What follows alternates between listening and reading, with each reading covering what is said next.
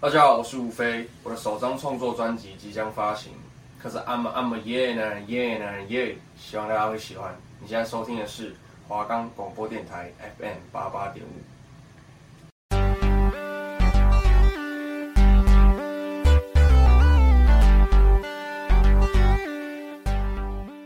欢迎收听男女生活，阴晴不定。我是主持人汤姆猫，我是主持人杰利鼠。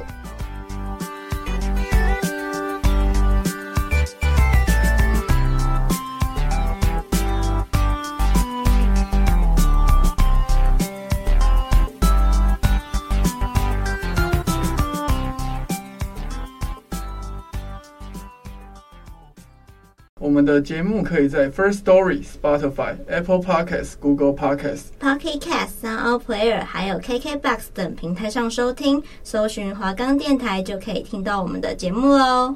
大家早安，今天我们要去上早八。这里是男女生活，阴晴不定，你们的烦恼我来搞定。首先，第一个单元是我们的因人而异。那最近睽违两个礼拜，因为确诊嘛，那汤姆猫在确诊期间有没有什么歌想要为我们分享一下啊？就你也知道，确诊的时候很痛苦，所以我们需要听一点甜甜的歌来治愈我们的内心。这样，然后我这个礼拜要介绍的歌是李浩伟的《Crush On》。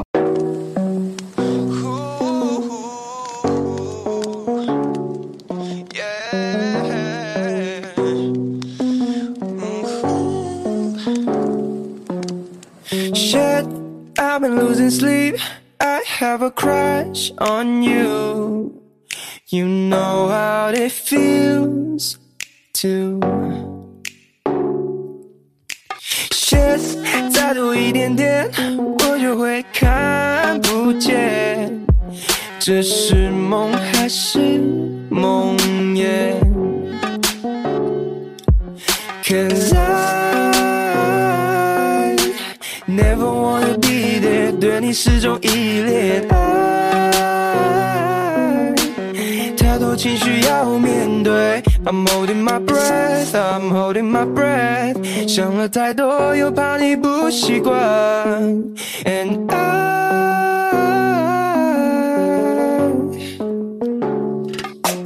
我把最好的全部都留给你，把剩下最后的回忆全部留下来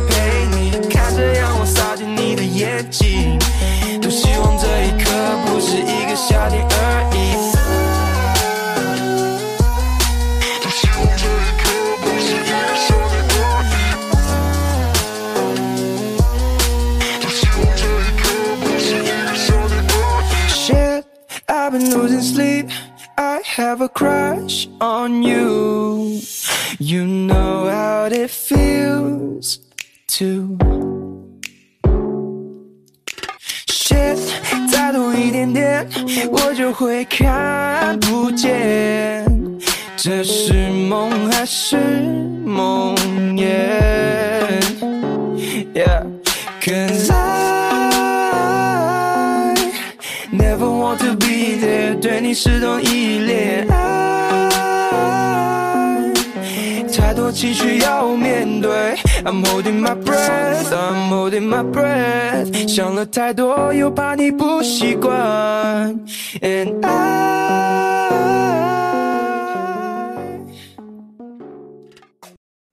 这首歌我自己本身有听过，然后也蛮喜欢的。那在听这首歌的时候，我自己觉得它是一首。就是写给另外一半的歌，因为他歌词就是很多什么把最好的都留给你啊，或是太多依恋的，就是种种都会让我觉得他在送给他的女朋友之类的。然后看 MV 的时候也没有就是想到哇，原来他不是在写情侣的歌这样。那汤姆猫，你要对这首歌进行深度的解说吗？好，就是呢，这首歌其实不是写给另外一半，我也是查过了背景资料才发现说。这首歌它其实是就像杰利鼠讲的，它其实不是写给女朋友的歌。这件事情也是我在查背景资料的时候才发现的。然后《Crush On》呢，乍听之下是写给女朋友的浪漫情歌，但事实上是记录着李浩伟他某次去日本旅行，就是感受到日本文化及风景的美好，所以他透过吉他顺势将当时的感受写下来，这样，所以他就是把一些里面很像在讲女朋友的，就是转化过而已，其实都是在写他在日本的时候的感受，这样。哦，所以他其实写对里面表达爱意的东西，都是对日本的留恋这样子。就像里面有一句歌词有提到说，希望这一刻不是一个夏天而已，希望他去日本旅行时感受到的美好，不要只有那个夏天，就是可以永远停留在那个 moment。然后其实说到李浩伟，李浩伟是我喜欢非常久的一个歌手，这样。然后他的个人经历也非常的特别，就是他从小因为父亲经商，所以他小时候就都在南非生活，这样。然后在有的时候在父亲的车上，他爸爸就会播他爱听的《齐柏林飞船》《枪与玫瑰》，从小接受父亲的音乐熏陶，就是从小就听这些老的摇滚乐。所以他对这些摇滚有一种特殊的情怀，然后这也是启发他音乐兴趣的开始。这样，然后国三之后，李浩伟就因为他是基督徒，所以他开始上教会。然后他看到台上打鼓的叔叔，就觉得哦很帅，然后就开始学习爵士鼓，这就是他音乐开始了。我们从他的歌里面可以听到很多种元素，就是他不会只局限在 R N B 或者是某一种风格。这就是因为他小时候接收到的音乐是非常多元的。这样，这一组就是这个礼拜你也确诊，那你有没有听到什么好听的歌可以分享给大家，治愈一下大家这种就是痛苦的心情？这样，没错，托你的福卫确诊了，所以呢，我在这两周快两周没有录音的情况下呢，我都在听一些非常正能量的歌曲，因为就是不太想被因为病情影响到我的心情，所以我听的歌都非常正能量。那我今天想分享这首歌是周汤豪的《我做的是爱不是梦》。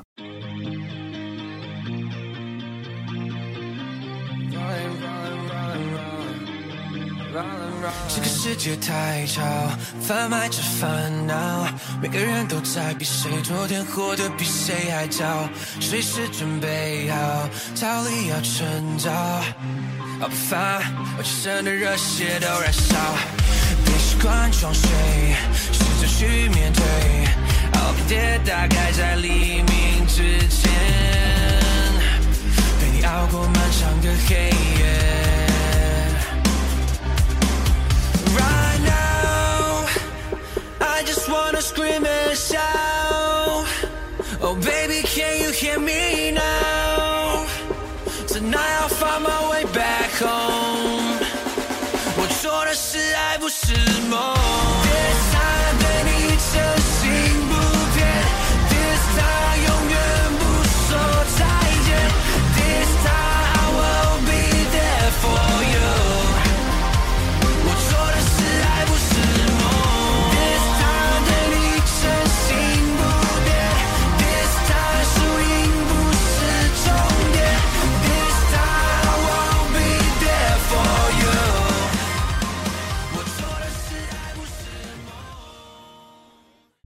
好的，就是听完这首歌呢，我觉得里面有一句话非常好，就是他他的歌名，然后里面也有唱到，就是我做的是爱不是梦，就是很像在鼓励大家在做自己有兴趣的事情，是充满爱的，然后就可以燃烧自己的热血，然后不会觉得疲惫，这样就是付付出一切，然后把就是有兴趣的事情做到最好，这样。因为这首歌，它名字是我做的实在不是梦，然后他其实有讲到说，他其实有点在调侃，就是不是就是做爱跟做梦这件事情，就是这首歌名字有点在调侃自己的意思啊，反正他就是一个强调说，不要去纠结那么多爱恨纠葛，就是你专注在自己身上，然后去勇敢的追追寻实现你的梦想比较重要，做爱什么的对他来说不重要。那我的理解没有错吗？对对对，就是做在专注在自己的事情上面这样。对，然后这首歌他是为了要去，他要进军台北小巨蛋，所以他这首歌是他台北小巨蛋的主题曲。这样，然后因为周汤豪他本身是就是星二代嘛，就是他他的妈妈是碧丽姐，对，所以就是他从以前到现在都会一直放大检视这样，对，就一直说要靠妈妈红的这样子，但是在从。之前到现在，他就一直有做出自己的东西，就是证明说他不是只是一个星二代而已，他可以用很多他自己的比如说他除了歌曲创作以外，他还是导演，他是他 MV 很多 MV 的导演，就是很多事情都是他亲手下去去制作的。然后我也有发了他的 IG，就是他很多都有提到说，因为他的个性比较直接，然后就会，然后他又长得很帅嘛，所以就是会被蛮多人眼红的，就是可能会觉得他很拽啊或者什么，但其实他就是真的是贯穿他的 Nick the Real 的那个 Real 的那种感觉，这样。其实，在台湾有这么多星二代，我最佩服的两个星二代就是周汤豪还有 OZ，因为这两个人真的是。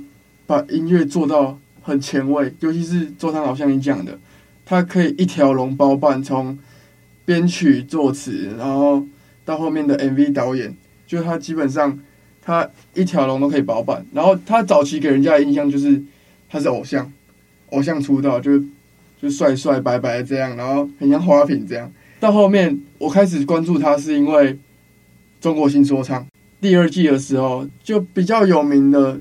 台湾人就只有他去比这样，然后那时候大家就会觉得说，哎，他不是偶像出身的吗？那他可以唱出什么厉害的饶舌歌嘛？就是大家会有不断有质疑的声音出来这样。可是他在节目上就是一直创造出新的歌，然后一直去反驳这些质疑他的声音。他每一首歌几乎都在讲说，其实他不只是偶像出身这么简单，他是有内容的。然后像他在那个节目一路打到了第四名，虽然说他第四名的那个时候就是节目方灯光音响出了问题，所以音乐没有被放出来，大家觉得节目在搞他，我也觉得节目在搞他，就是他还是爬到了第四名这样。所以我觉得周汤豪真的很不简单，就是这些新二代必须努力付出努力比别人更多好几倍，才可以让大家看到他们这样。对，他们就是要努力好几倍才会被肯定他们的实力这样子。而且就是他也都一直强调自己不是艺人，他是音乐人，就会一直强调说他自己其实不是饶舌歌手，也不是某种特定方面的艺人，他也不是偶像什么的，他就只是会强调他是艺人，他做的事情只是把他喜欢的事情就是分享分享给大家这样。对，他不会把自己框架做成一个角色这样。好的，那音乐分享完之后呢，来到我们的第二个单元。男女新发现。那我们这次新发现的主题，我们想要探讨的是：情侣交往后分手是有机会复合的吗？男生的观点跟女生的观点是一样的呢，还是不一样的呢？还是没有男女之分，每个人都不一样的？那我们先请汤姆猫来分享一下他的想法。我自己的想法是，分手后还能复合，如果双方。就是有这个共识，就是觉得之前分手的原因的那些问题有被改善，有被解决，然后我觉得是可以重新复合在一起的。因为毕竟你们当初会分手，就是因为发生了一些问题嘛，然后走不下去了才会分手。可是如果这些问题是有被解决的，那我觉得复合是没有问题的。我自己也是觉得分手后复合是有可能的，不过那个。就是分手后到复合，可能要间隔一段，大概至少我觉得至少要三个月，或甚至更久。我觉得要年以上。年吗？因为你不觉得三个月你你都连就是那一段情绪你都还没走出来，你就要又在跟他复合，超怪。我觉得可是这个因人而异啊，有可能有些人哎就、欸、又回到上个节目因人而异这样。对，因为有些人可能就是觉得。我没有办法走出那个情绪，但是我已经找到我们当初分手的原因是什么。我觉得我们可以解决那个问题，加上我们两个又还很喜欢对方，所以才决定复合这样子啊。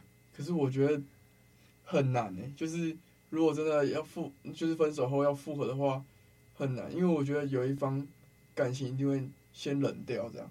不一定啊，搞不好就是因为他们的那时候的时机不对。因为如果双方都很爱对方的话，其实当初出问题是可以被包容的，你根本不会走到分手那一步。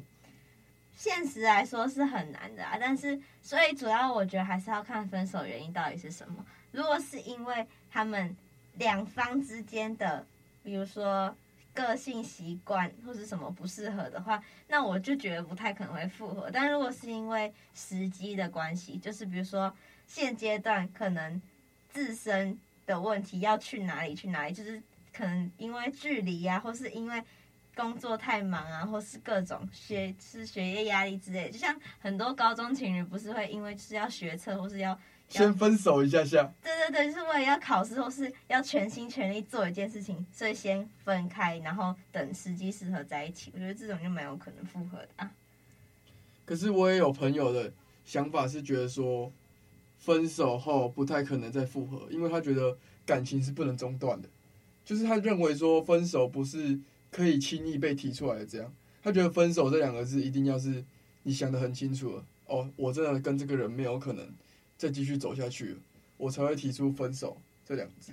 但我觉得，我觉得分手是不能被轻易提出来，这这句话很合理啊。就是我自己也是这样觉得。对，他觉得说，可是他后面是觉得说，分手被提出来了，所以这个的感情中断，他们不可能回到当初那么好了，所以他觉得复合基本上是不太可能的。我觉得当就是不管是自己提分手，还是另外一方提分手，就是。那个分手的情绪已经直接进来了，所以他他的意思应该是这个吧，就是你当你一提出分手这东西，我对你的感情就已经变了，或是你对我感情也已经变了，所以就算我们复合，我们也回回不到原本那种。就是你心里永远会留一道伤痕在那里，有一道坎这样。那你有没有什么其他女生朋友的意见？我觉得女生好像都蛮可以接受复合的，因为我自己。就是有一个朋友也是，他们是交往三四个月吧，然后之后因然后就是一方提分手，女生提分手，然后之后过没多久，然后男方发现就是他不能没有女生，他就男生去找女生这样子复合，然后女生就答应了这样子。可是女生当初不是女生提的吗？那为什么他又会答应这样？我觉得女生只要看到另外一方的改变，都会心软答应哎。原本可能是你提的，我提的，对，嗯、然后你提的原因是觉得女生好像没有对你很用心这样子，但是他就是又过了一阵子，可能一个月又回来找你。如果是我提的分手，我不会复合，因为我会知道这个人就是完全跟我就不适合了，已经走不下去了，所以我不可能会再复合，就是我自己会想清楚。哎、欸，那是不是男生提分手基本上都不会复合？哎、欸。男女新发现有没有这可能？我觉得是哎、欸。对啊，我刚刚突然想说，会不会就是男生提分手，然后都不太会跟女生复合？因为我觉得真的觉得，我真的觉得男生是把分手看得很重，所以男生在分想要分手的时候，都会把这件事情想得很透，会想到很远。你的意思是说，女生提分手有可能只是在无理取闹吗？就也不是说无理取闹，可能一时情绪上来，你懂吗？嗯，我懂。就当下生气，然后就压起来，哦，分手，然后，然后可是他后面可能会后悔。可是我觉得男生的分手不是说哦，情绪一上来我直接跟你分手，他可能会酝酿很长一段时间，你知道吗？就他会想很、嗯、想这件事情想很久了，然后只是在等一个合适的时机提出来这样。我觉得，因为女生通常。我我讲的是前提是建立在女生不是真的想分手，然后只是他们因为情绪起来，然后提分手。他们都是想看男生测试男生到底会不会挽回他，或是到底还爱不爱他，所以他们就是情绪激动的时候才会那么轻易的把这句话脱口而出。我跟你说，我跟听各位听众说，感情是不能被测试的。当你今天想要去测试的时候，其实这个感情已经变掉了，真的。那你有没有？分手后想要复合的经验，我觉得有哎、欸，总我觉得高中就是很容易犯这种分分合合的这种错。初恋，对，初恋最容易发生这种事情了，一直跟我的初恋分分合合，就是而且我们又是班队，然后我们只要吵架，然后就是全部人都知道，然后可能大家都以为我们分手，但其实我们隔天又黏在一起，所以那时候我们各自双方的朋友都被我们搞得很很烦、很郁闷这样子。可能我今天很难过，我今天跟他分手，跟我朋友抱怨怎样怎样，然后朋友说你就分手啊，没关系，怎样怎样，然后我隔天就跟他说哦，我们复合了。但现在大学应该比较少见了，还是其实还还是蛮多的。我我觉得有诶、我也看身边蛮多的这种案例，你知道吗？就是每他就是有一个我有一个女生朋友，嗯，她每次总是跟我说，我绝对要跟他分手，我忍不下去，我一定要跟他分手。可是呢，她每次都讲出这句话。然后每次呢，我总是在陪伴她，我总是在帮助她。哦，好，我每次都在陪她聊天，然后想说，哦，他要分手，我可能需要安慰他一下，陪伴他走出这段感情，这样。然后呢，总是不出意外，过了两天，他就会跟我说：“哎，我们复合了。”笑死！大家注意，是“笑死”这两个字，我超讨厌看到这两个字。他每次都在跟我讲“笑死”，已经不知道四次还是五次了。我已经整个火起来，想揍他了。对，就是就是一直有这种情况发生，他总是没办法下定决心要分手。这样每次分手后，只要男生可能 哎呦态度稍微软一点，然后可能表现得很有悔意，这样写个悔过书，这样有没有？然后他就会觉得说，哦，他，他还是爱我的，他还是爱我，他真的有改变了。对，就是我真的要奉劝大家，就是在恋爱关系中的大家，你可以跟你的朋友抱怨，就是。你们可以抱怨对方是怎样怎样，但是不要一直分分合合，分分合合。你搞到之后就会没有朋友，大家感情是还是自己吞就好了。而且我觉得分分合合很伤感情。嗯，真的会，就是你的信任会越来越减少这样子。然后朋友对你的信任也是，像我完全不会相信我那个女生朋友，她说她要分手。对，其实我也有分手后想要复合的经验，就是跟我前前女友分手，然后我那个时候都还觉得我很爱她。然后分手是她提的，可是我都觉得我很爱她，我之后有机会我一定要跟她复合这样。可是我最近突然看开了，为什么呢？因为呢，我这个前前女友跟我分手的时候，他其实是完全对我不读不回、不理不睬这样。然后后来又发生一件事情，就是他到我家看猫，然后他原本已经说要从朋友做起了嘛，可是他一句话都没有跟我说。然后等到他准备要离开的时候，我就问他说。哎，不是说要做朋友吗？他、怎么一句话都不讲这样？然后他就说：“哦，没有啊，我只在看猫而已。”就是这句话让我完全放下这样。其实我觉得，同作为女生，我真的不太能理解他的想法是什么。就是不管他是在建立在要跟你当朋友，是因为觉得跟你有可能重修就好，或只是单纯想跟你当朋友。就是不管在哪一种前提，我都不能理解他到你家，然后只为了看猫，然后不跟你讲话，这个用意是什么？哎、欸，那你觉得你分手后可以当朋友吗？不可以，但是前提也是过一段时间，因为我觉得分手后提要当朋友的那个都是比较喜欢对方的那个，同意吗？欸、同意，同意，我也有这个感觉。人类观察学家、欸，我也有这个感觉，就是我那时候也觉得说，我分手后可以跟他当朋友，就是。因为我那个时候还是真的很爱他，这样。可是我觉得分手后当朋友有一个前提，就是你们是怎么结束的。如果你们是大吵结束的，其实分手后其实基本上不太能当朋友。可是如果你们只是因为某些点过不去，虽然说男女朋友不能做，可是朋友其实还是可以当的。因为而且我觉我觉得会反而会变成说是最好的朋友，因为他非常了解你。可是我觉我一开始很排斥分手后当朋友这个这个东西，因为我觉得。提想当朋友的那个一方一定是还喜欢你嘛？就是我很排斥跟一个喜欢还喜欢我自己的男朋友，因为我就是觉得我们建立朋友的关系的前提下，不是因为单纯想当朋友而已，所以才当朋友。我们当朋友的原因是因为你还喜欢我，所以你还想跟我继续保持联络，所以我们才当朋友。哦，你觉得没有办法斩断那个关系是吗？对，就是因为我觉得这个前提就不对，因为我不会跟我喜欢的人当朋友啊。对吧？你会跟一个你很喜欢的女生只当朋友吗？不会啊，不会。因为我觉得我想让她断干净、断快一点，我不想浪费对方的时间。如果今天我是他的角色，我也会希望对方没有喜欢我的话，就不要跟我当朋友了。因为你自己想哦，如果你们继续当朋友，你是不是还会继续晕？你是不是还会继续一直跟他勾勾滴？你是不是就会觉得你还还有希望？就是都在有沟通的基础之下，我可以接受，我尊重他所有的决定。但是我觉得这样不是自私哎，因为因为女生是因为对方好，所以才做这个决定。她不是，她当然也可以继续跟你当朋友，谁管你还喜不喜欢我啊？就是你分手的时候，你要把你自己所有的想法都告告诉对方，不然对方真的是懵逼。就是一定要讲，我觉得一定要讲，完全会不知道怎么处理这样。可是那你会觉得，因为很多男生提分手都讲假的理由啊。对吧？哦，对，对啊，那那你有什么资格跟我说，就是那个是一个结尾？你也是用一个谎话来跟我搪塞我的感觉啊？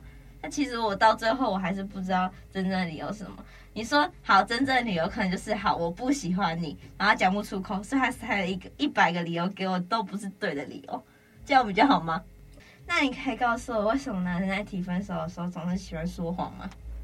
因为他们就是拉不下脸讲出那句话，就是不爱了。为什么？他们觉得这句话太刺了，他们讲不出来，他们想要讲的委婉一点。可是委婉不会让女生比较好受啊！你看，他们可以让自己比较好受啊。到底是对，你看，就是同样是分手，女生为了要让男生可以早点走出去，所以她可以狠下心跟男生说不要当朋友。哎、欸，我都很诚实，我都跟他，我都跟对方说他不是我的菜。我会觉得这样比较好，就是你敢做敢当啊，你敢这样觉得，你就敢这样讲。好，其实我也听过蛮多男生，其实分手的时候都是讲这些不是理由的理由来敷衍，就是另外一半这样。好，我们今天的结论其实就是，大家在分手，其实分手的时候其实要做好沟通，这样不要留下遗憾，这样就可以避免掉除了时机不对以外。分手后还能不能复合的问题？对，没错。而且我认真的觉得，不管是男生跟女生，当你们到到了分手的那一步，我觉得诚实比任何事情都重要，比自己的自尊啊，或者什么什么，你诚实的给对方一个理由，就是你们互相也知道那种最原本、最真实为什么分手的原因。会比就是你用说谎的那个来包装还要好更多，这样子。对，都到这一步了，其实以后你也不一定见到对方了。对，那大家何不诚实一点呢？对啊。好的，那我们今天的讨论就到这边，来到了我们第三个单元，男女冷知识。那我今天想分享的冷知识是，女性哭泣的次数比男性多四倍。并且女性得抑郁症的概率比男性还要高。哎，杰尼组，你就是你是爱哭的人吗？我觉得我蛮容易哭的，我就是看那种任何感人的电影啊，或是我觉得女生的同同理心很重。对，就是假如你看到今天有一个，好，我觉得我自己有点偏夸张，就是我今天看到一个老人，然后他很已经很老，然后还大驼背那种，然后在街上捡垃圾的时候，我就会替他感到很难过，就是。很容易会有很多情绪这样子，你是同情心泛滥这样。对，那你呢？男生是不是比较不常哭啊？我觉得男生通常都不是爱哭的人，可是我觉得我又更特例，我真的平常都不会哭。我从小已经其实已经憋着憋习惯了，就是小时候可能就是犯错了，然后哭，爸爸就会跟你说哭什么哭，男生哭什么哭。大概几岁的时候？我从很小就这样被教育，就是国小这样啊，这样很可怜呢。然后就是慢慢到最后，就是不会哭了，而且重点是我会了解到说，其实哭也不能解决问题，那为什么要浪费那个力气？不当然不能解决问题，但是可以抒发你的压力，抒发那个情绪。就像我今天憋一整天了，然后那个我的事情没有得到解决，但是我哭的话，我的心情会比较舒服，可是比较放松。我只是不会哭而已，我发泄压力还是有其他的管道这样。像我跟我前前任分手的时候，我很难过，可是我也完全没有哭，我反而是用工作了，然后还有一些我的兴趣来麻痹我自己。你确定不是你的泪腺坏掉吗？哎、欸，可是我还是会有哭的时候，就是可能我看电影或看小说，然后看看太感人的片段，我也想哭。可是日常生活中的事情不会让我流泪，就像我。车祸的时候手断了，一滴泪都没有流。你没有痛到哭？没有啊，我站着走上救护车。好夸张哦！但是不是所有男生都那么夸张吧？呃，我觉得不是所有男生都这么夸张，就是我可能是个异类这样。可是大部分男生应该都是不会喜欢。哭的那一种，因为被教育说男生不能哭，这样。对对对，我觉得多少都会影响到。可是我这么夸张是特例，这样。我没有遇过不会哭的女生。好的，那我们今天的节目就到这边，下周同一时间请继续收听。男女生活阴晴不定，我们下次见，拜拜。